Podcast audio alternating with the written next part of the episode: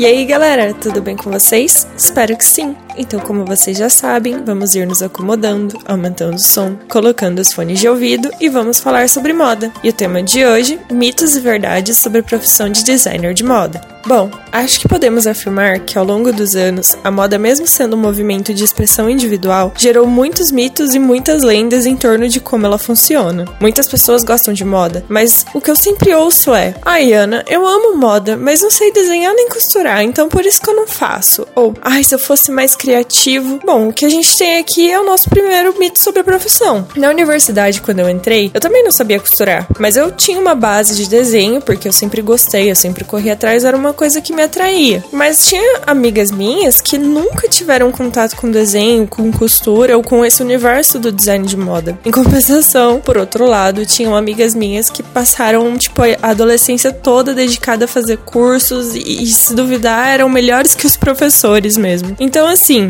para aqueles que têm medo, fiquem tranquilos. O curso oferece toda a base inicial dessas técnicas. Não só desenho ou costura ou simplesmente essa parte que é, mais aparece como ah, um estilista, mas toda a parte da moda de produção, é, lavanderia, é, softwares, é, estamparia, o processos têxteis, como os tecidos são feitos, processos químicos, tudo que envolve a matéria-prima desde seu estágio inicial até seu estágio final, que seria com o consumidor final. Um outro mito de quem sempre imaginou como que seria entrar numa faculdade de moda seria, ai, onde será que eu vou trabalhar? Nossa, eu espero conseguir um estágio tipo numa Vogue, numa Prada, numa Dior. Quando na verdade a, a, a, a pura verdade da realidade do, do jovem brasileiro é faça amigos faça contatos. Nesse ramo, o que indica compensa mais do que qualquer site de sugestão de emprego, principalmente professor. Professor é a melhor indicação para você conseguir um estágio, para você conseguir uma vaga de emprego. Então, essa coisa de tipo do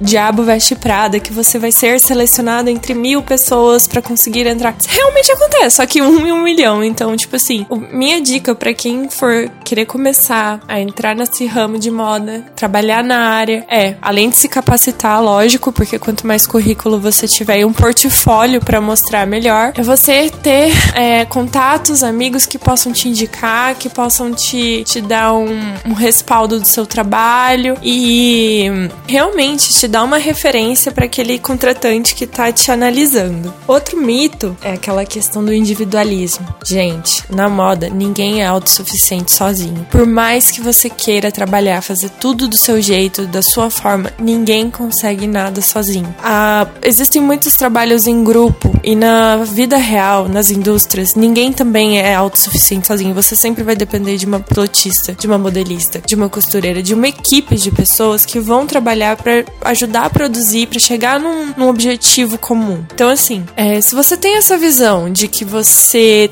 tem que precisa trabalhar sozinho porque o seu trabalho é melhor que o do outro e ninguém vai saber fazer melhor que você, para por aí, porque não, as coisas não funcionam bem assim. É, o trabalho em equipe ele rende muito mais. Então, essa questão de gestão de pessoas é crucial para quem pretende fazer moda, trabalhar em indústria ou até abrir o próprio negócio. Agora, não sendo um, um, um, mito, mas uma dica. Infelizmente, o curso de moda ele não é um curso barato. Ele requer que você tenha um gasto com materiais de desenhos, é, materiais têxteis para costura. Você vai errar muito tecido, vai usar muito aviamento. A minha universidade fornecia algumas coisas, mas no geral tenho conhecimento que algumas faculdades não fornecem. Então, assim, é, trabalhos, TCCs exigem muito dinheiro para estar tá investindo nisso. Então, se você tem o sonho de cursar designer de moda, esteja ciente que a questão de materiais para o desenvolvimento dos projetos e trabalhos, ele é caro. Ele, infelizmente, tem um custo mais elevado. Materiais de desenho, então, misericórdia. Lápis de cores, canetas, nanquim, papel, canson, gramatura, não sei, 300, 200, aquarela. Gente, é é lindo, o, o resultado é lindo, só que vai levar um custo aí para você conseguir se desenvolver. E também vai ter a questão de que até você aprender a manusear tudo, você vai estragar bastante. Então tem essa questão a ser levada em conta. Uma coisa que também acontece muito,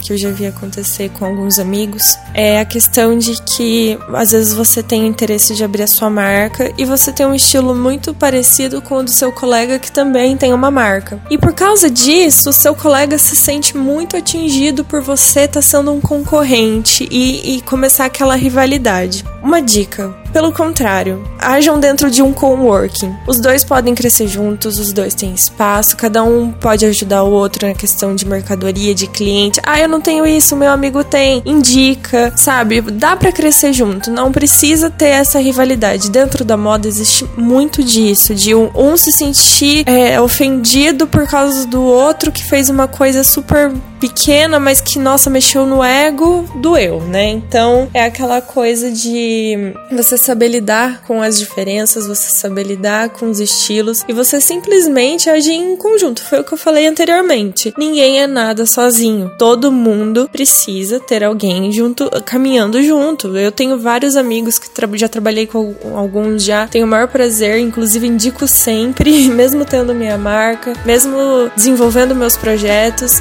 dá para todo mundo é, ter seu espaço numa boa. Gente, e esse foi mais um episódio do bloco Moda, Cultura e Consumo do programa Realidade 3D. Se você gostou desse conteúdo, não se esqueça de curtir e seguir a página Realidade 3D no Instagram e no YouTube. E também de me seguir no meu Instagram, Ana, com dois As no final, ponto Marangoni. Compartilhe com seus amigos que gostam de moda, lembrando que todos os sábados terão episódios novos. Comente sua opinião e não se esqueça que faremos uma live para debater e conversar sobre esse assunto. Vejo vocês sábado que vem. Um beijo! 就